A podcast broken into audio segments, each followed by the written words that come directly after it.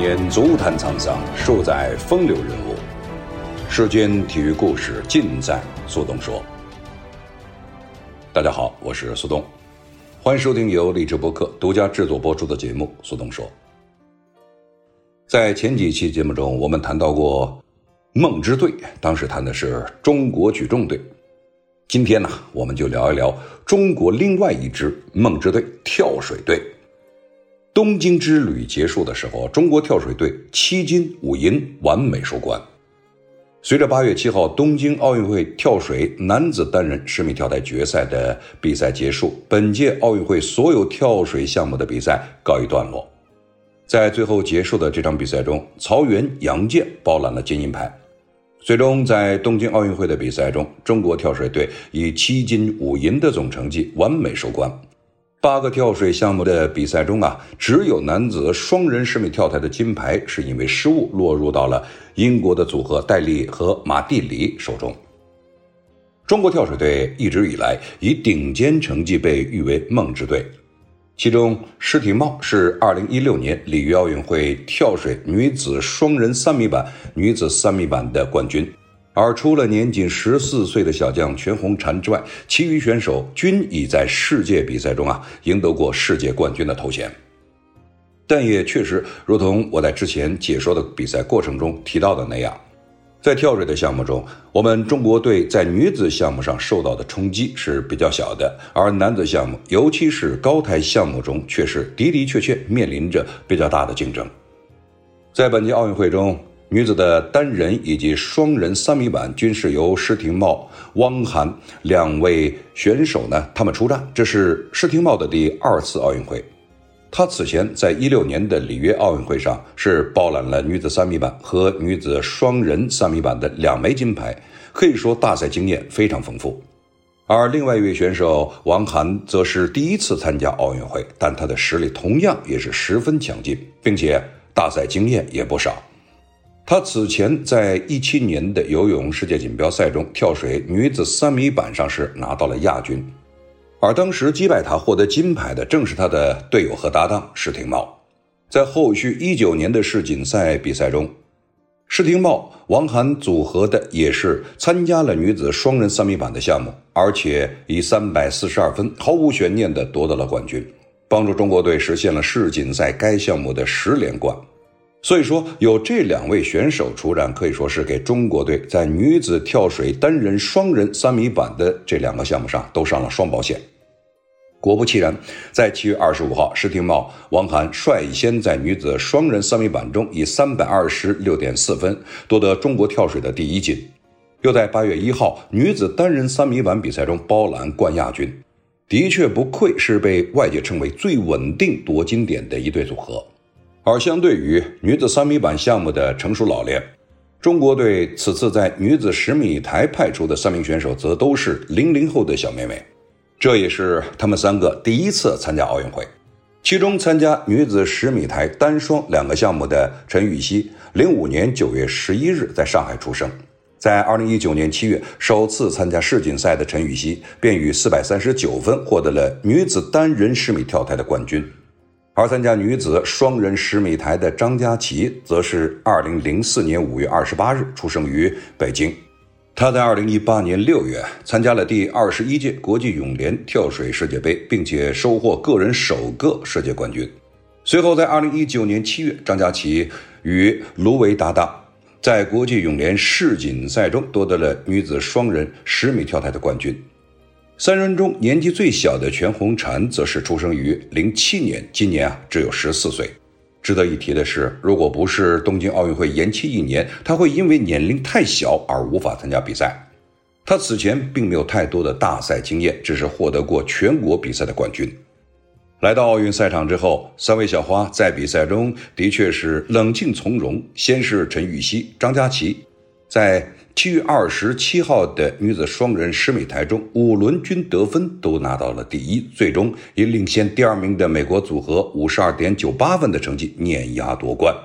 延续了自两千年悉尼奥运会设立跳水项目以来，中国就没丢掉过这一个项目金牌的光荣传统。七天之后，时间来到了八月五号，在女子十米台的比赛中，十四岁的全红婵三跳满分夺得金牌，陈芋汐则是拿到银牌。三位姑娘可以说是用自己的表现完美诠释了“小花儿当家”的含义。而在中国跳水队的男子项目上，单人和双人的三米板项目都是由谢思义、王宗源出战的。两位选手虽然都是第一次参加奥运会，但同样早已经在世界大赛上斩获过冠军。谢思义，一九九六年三月二十八日出生于广东省汕头市。二零一九年，他是夺得世界游泳锦标赛男子三米板单人与双人项目的冠军。而王宗源则是二零零一年十月二十二日出生于襄阳市襄城区。同样是在一九年的世锦赛上，王宗源以四百四十点二五分获得了男子一米板的冠军。两人率先出战的是男子双人三米板项目，这个项目也是中国跳水梦之队在里约奥运会上唯一失手的项目。但首次出战奥运的两人最终稳定发挥，以总成绩四百六十七点八二分摘金，也是成功的弥补了这一遗憾。在赛后接受采访时，二十五岁的谢思义说：“最后一跳完成之后，我已经很激动了。九年来的梦想终于实现了。奥运会延期这一年，我无数次幻想过夺冠时的场景。如果拿到第一，我会是什么样的情绪，什么样的心态？但是等真拿到金牌的那一刻，什么想法似乎都没了。那一瞬间，只剩下激动了。同样是奥运新兵。”王宗源还在回味自己在第四个动作中的失误。他说：“我给自己的表现打九分，毕竟自己有个动作有些失误。那时候还是挺紧张的，我到现在还是难以置信，我就这样成为奥运冠军了。”而在八月三日的下午，在东京奥运会男子三米板决赛中，谢思义、王宗源二人呢，则是上演了中国德比。奥运会延期后崛起的新秀王宗源。与老大哥谢思义的对决中呢，依然是落了下风。最终，谢思义以五百五十八点七五分为中国代表团摘得了第三十枚金牌，王宗源以五百三十四点九零分获得亚军。其实，在那场比赛结束以后，谢思义呢是泪洒赛场，他对于这几年辛苦的付出、辛苦的等待，确实是感慨良多。当很多的镜头捕捉到他的时候，对于谢思义来说，他也知道。由于在前几次的世界大赛中，尤其是奥运会有伤的原因，这样或者那样的原因都没有能够如愿参加。而这一次已经是二十多岁，他也算是不小的年龄的跳水队的选手。应该说啊，这也许是他最后一搏。没想到他成功了，而且他的付出终于在东京奥运会上得到了回报。同样，中国德比还在八月七号的男子单人十米台上上演。中国选手曹原以五百八十二点三五分摘得金牌，队友杨健以一点九五分的劣势屈居亚军。在此前的男子双人十米台的比赛中，曹原、陈艾森搭档出战，因为失误遗憾失金。在单人项目的比拼中，两名中国选手自然卯足了劲，想把金牌夺回来。这场比赛的竞争十分激烈，冠军的悬念啊，一直留到了最后一刻。那一场比赛，我相信有很多人对于赛后的一些选手的反应，或者接受采访时的一些细微动作、肢体语言是有着不同的解读。但毕竟金牌和银牌都留在了我们的中国代表团里边。此前在双人项目中摘金的英国选手戴丽，对两位中国选手呢形成了不小的冲击。在第二跳和第三跳之后，他一度排名第一。戴丽今天跳得很好。但比赛的冠军只有一个，我只能激励自己：你跳得好，我要跳得比你更好。比赛就是这样。曹原呢这样说道。在双人项目中，和陈艾森搭档出战的曹原，曾在第四跳出现了失误。尽管两人在最后一跳技惊四座，但仍然以一点二三分之差与金牌失之交臂。赛后，带上出战的曹原极为内疚，郑重向搭档陈艾森道歉。并且表示自己会把双人项目的遗憾变为动力，跳好单人比赛。既然给我这个机会，我就不能让队伍对我的信任变成失望。重压之下，曹云很快调整好了自己的心态。在男子单人十米台的较量中，他拿出了堪称完美的表现，完成在赛前再拼一把的承诺。赛后，曹原好一会儿才回过神，他表示，除了兴奋，更多的是一种如释重负的感觉。我给自己的第三次奥运会表现打八分，唯一的遗憾就是双人比赛，因为我的失误导致金牌失手。但是比赛已经结束了，后悔无济于事，失去的金牌就由我夺回来。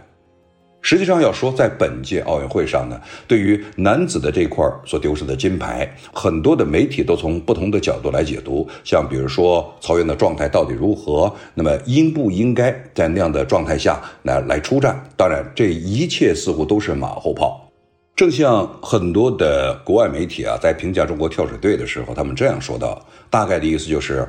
其实中国跳水队呢。你只要能够在他的国家队里边拉出几个人，他一定是世界前两名的水平。曹原早已经是身经百战，他知道在什么样的情况下如何的去调整自己的状态，调整自己的心态。不过，即使你身经百战，在你真正上场比赛要完成动作的那一瞬间，你当然会感觉到一丝紧张。我相信，可能像这种失误呢，对于曹原来说，他自己无法接受。不过好就好在他能够及时的调整状态、调整心态，在后面的比赛中能够把这种失望转化为希望，最终夺得金牌。在本届奥运会的跳水比赛中，相信很多的观众朋友讨论的最多的一个词就是“水花消失术”“压水花”哎等等。那么同样是跳水，为什么有的人呢入水水花？比较大，有的就那么小，几乎没有。其实呢，在一般的情况下，运动员的入水速度啊是越快，溅起的水花呢也会越高，而溅起水花的大小则也和运动员身体的，比如说你的体积大小，运动员入水时身体与水面接触面等等，哎，都是有一定的比例的。那么，如何能够把这水花减到最小？其实呢，还是有一些秘诀的。简单科普一下啊，平掌入水溅起的水花。要远小于双手合十垂直入水，跳水运动员入水的过程就属于啊固体与液体碰撞的问题。如何减少水花，涉及到了流体力学的知识。当楔形物体入水时，由于不可压缩，接触的水体会向阻力最小的方向运动，即楔形物体与水接触的斜面方向，受到撞击的水体会跃出水面，出现水花。啊，不知道说清楚没有？而方形物体与水面碰撞的时候啊，受到撞击的水体主要进行横向运动，在四周水的压力之下无法跃出水面，因此呢，平掌入水溅起的水花要远小于双手合十垂直入水的水花。入水时，运动员会一只手手掌放平，另外一只手抓住手背。这样能保持身体稳定的同时，减少身体与水面接触的面积。而双手合十的方法啊，虽然会减少手掌与水面的接触，但是会使得手臂弯曲，增大整个身体的入水面积，使身体的躯干不稳，后续动作也有点发飘。其实我记得在九十年代初，那个时候啊，很多的欧美的选手都是双手合十。那么，随着很多的中国的教练到了国外开始执教，那么把这种啊，比如说呃压水花的技术就带给了一些欧美的选手。其实我们看很多的欧美选手现在其实压水花的水平也是非常高的，比较典型的像戴笠，还有一个就是这一届啊奥运会他没有来的朝鲜的一位跳水的小女孩，他们的水平呢都是非常高。其次啊，在入水的时候，手臂需要夹紧头部，并且靠近耳朵。手臂必须要在正中间，靠后和靠前入水，躯干的稳定性都会降低。在入水时，水压会让身体变成拱形，在入水的过程中，躯干要绷紧绷直，身上每一块肌肉都要发力。如果没有绷紧的话，入水时所受到的冲击会推动身体部位发生偏离，产生较大水花。其实我们可以试一下，就是你把两只手啊抬起来。哎，然后呢，你的这个肌肉紧紧靠着你的耳朵根，那么看你能够维持多久。而且肩膀啊要向后，肩膀都向后的时候，你就会发现你的头、手以及耳朵它在一条线上。这条线呢，就是运动员，尤其是跳水运动员在入水时他必须要做到的。那么呢，如何才能够算是零水花？入水时会泛起一圈水珠，水花溅起的也是比较少，并且很快消散。这样的入水看上去十分轻盈，在水面上看来就如同没有水花一般。这样溅起的水花也称为零水花。跳水运动员吴敏霞说过。水花压得好，说明运动员入水的时候非常迅速，而且角度很垂直，以至于在身体和水面交界的地方没有水花飞溅出来。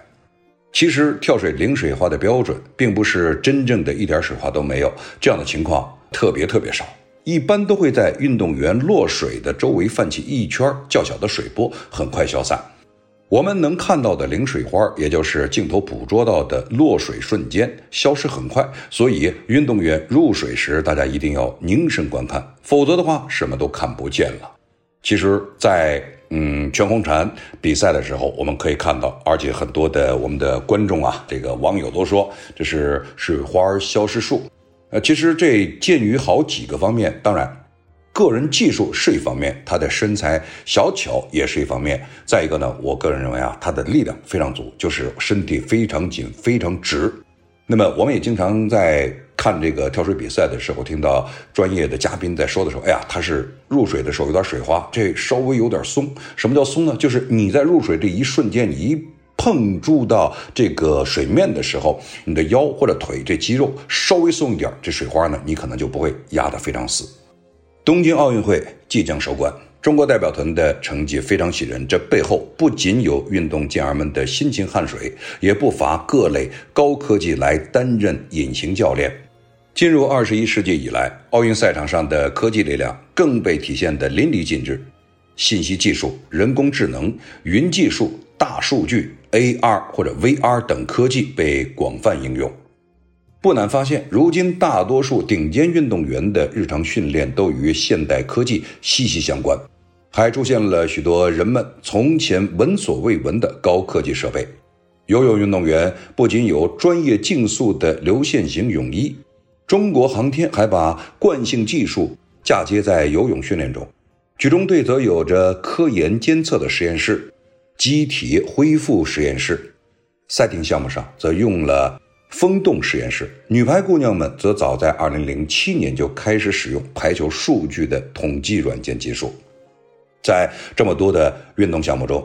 跳水是做量化评估难度比较大的项目。今天啊，中国跳水队能够完美收官，拿到了七金五银，其中女子项目四战告捷，实现了百分之百冠军，荣耀蝉联。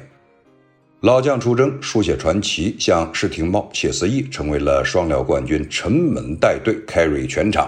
小将则是新星闪耀，全红婵、陈芋汐等人横空出世，一跳惊人。不过啊，即便是这回再次坐稳跳水世界霸主的位子，王者的世界总是高处不胜寒。在现代科技突飞猛进的今天。如果能有新技术助力，也许能让梦之队在守住擂台上如虎添翼。现在想想啊，真是往事不堪回首。我记得曾经啊有这么一个报道啊，就是在七八十年代中国跳水队刚刚建立成立的时候，那么有一次啊，国家队啊去外地进行表演赛，当时在火车站这种买票等等都要介绍信，这介绍信上写的啊是中国跳水队。在介绍信给了对方以后啊，当时对方的工作人员把这个跳水写成了中国挑水队，呃，这被称之为一个笑话。这我相信很多的跳水界的呃这个老人都知道这个笑话。再想想，当时中国跳水队在开始寻找训练场的时候，偌大的国家训练局竟然没有一块空地。最终呢，是由当时的中国跳水队的领队王发成。在篮球馆的外围，也就是在馆里，但是呢，靠着走廊的一侧，他是发现了一片比较空余的地方。随后呢，把当时的那些嗯设备都搬走以后，自己搭着垫子、拉着杠铃等等，哎，生生的做了一块陆上的最终训练基地。这个陆上训练基地呢，后来也有主教练，当时的主教练啊，徐玉明也就此而发明了陆上训练，也就是我们经常说的拉保护带，看着这个跳水运动员在训练的时候身上绑着这个保护带，随后呢有一个教练或者是其他的一个人在旁边，呃，喊一二三，然后一拉，拉起来以后，这个选手就在空中做他的这个动作，所以当时被称之为保护带的发明者徐玉明，他的这一发明现在啊，在国外已经是普遍使用了。再说到今天，二零一九年啊，中国跳水队与百度技术团队第一次探讨了科技助力的可能性。跳水运动员不允许任何选手佩戴任何的传感设备，甚至一块胶布都不行。更艰难的就是跳水运动，通常的整个过程不会持续两秒，空中动作又极为复杂，种种因素都在给合作增加着难度。百度给出的解决办法就是利用 3D 视觉技术，从弹幕视频里面重建 3D 姿态和动作序列，并基于此进行一系列量化指标的推断和求解。但是理想很丰满，现实很骨感。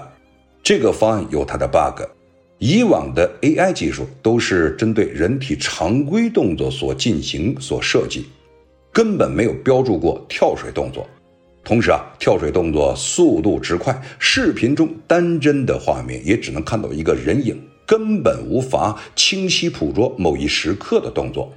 最重要的是，目前的 AI 算法以估计二 D 姿态为主，但估计的二 D 姿态受视角影响比较大。所谓啊，远近高低各不同，难以得到精准的三 D 量化指标。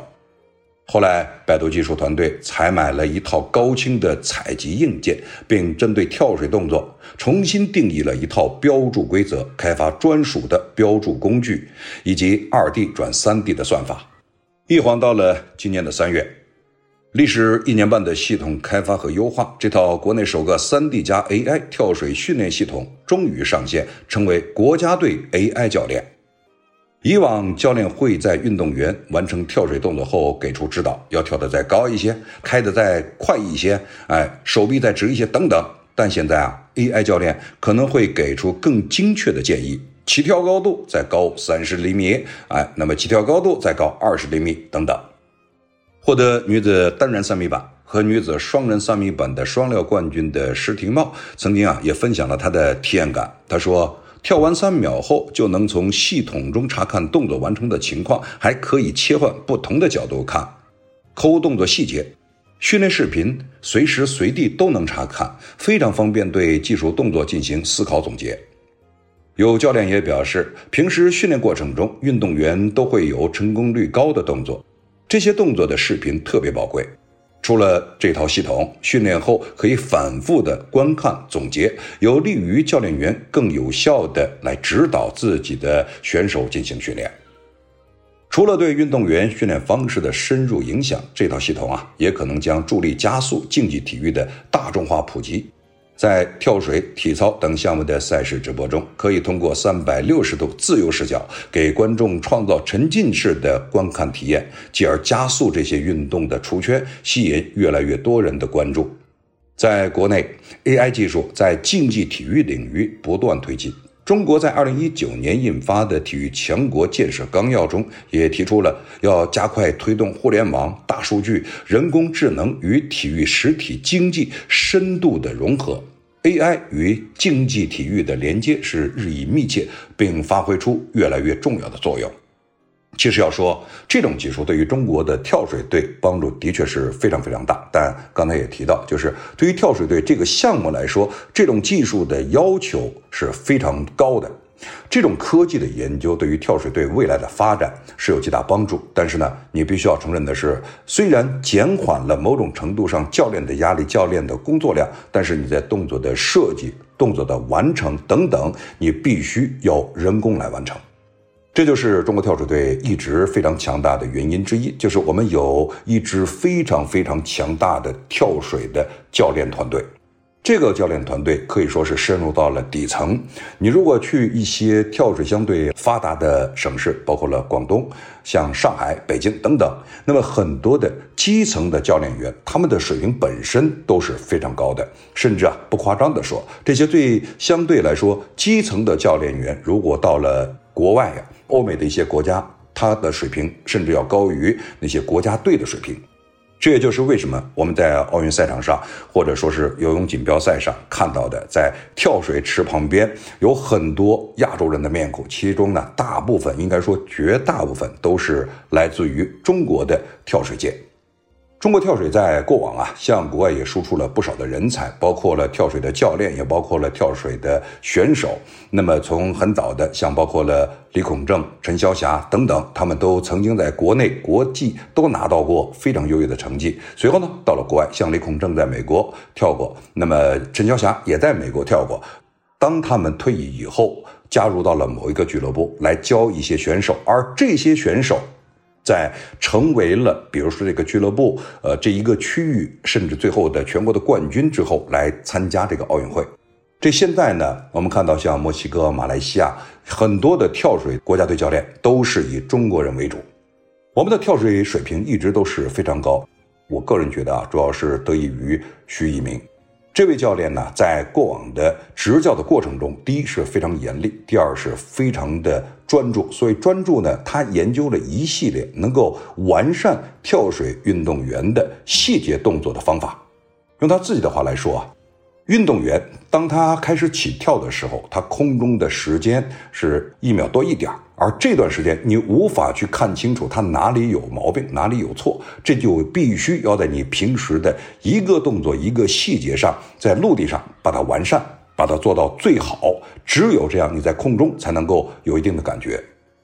我记得在九十年代初的时候，徐明带着国家队出战的时候啊，他也经常呢就是交代自己的选手：，当你进入到一个赛场的时候，你不可能像在国家队的训练局、训练基地，那么他有足够的训练的时间、足够的训练场地来让你维持状态。你必须要等，等什么呢？就是你比如说你去美国、你去澳大利亚要参加比赛的时候，可能今天没有你的项目。可能明天也没有你的项目，那么这两天你只能去训练，而且你的下水时间非常有限，这就要求你在平时你不训练的时候，你要在脑海里一遍又一遍、一遍又一遍的在过自己的动作。随后呢，你要找到你的弱点是什么。所以我们说啊，这跳水运动员啊，在他的比赛过程中，每一个人相对都有一个自己的难点，也就是说比较难完成的动作。那么，只有在把这个最难完成的动作完成好了以后，你可能在这样的比赛中才能够稳定发挥。而现在啊，高科技呢，确实对于选手来说有着极大的帮助，对于教练也有着极大的帮助。也正如今年四月份，中国跳水协会秘书长刘江平他是这样评价的啊：中国跳水队始终秉承创新发展的理念，希望拥抱科技，寻求科技助力这套。三 D 加 AI 跳水辅助训练系统融入日常训练中，将会对中国跳水队的训练备战具有非常大的促进作用。那么，我们想想，当2020东京奥运会结束以后，距离其实2024的巴黎奥运会也仅仅有三年的时间。我相信这三年时间，无论是我们的选手还是国外的选手，都会用自己的方法来提高自己的水平。包括了像全红婵、陈芋汐等等，这样我们的零零后奥运冠军，那么三年之后会是一个什么样的水平，现在还不得而知。但是要必须看到的就是，比如说全红婵在这一段时间，她的身体开始发育，或者说她的个子开始增高的时候，那么你的技术细节就需要这些高科技来帮助你。比如说，你的打开时间是不是早了或者晚了？你的起跳的高度是不是应该再高一点？等等，只有把细节做到极致，你才会做到真正的零水花。这里是李哲播客独家制作播出的节目《苏东说》，感谢各位收听，我们下次节目再见。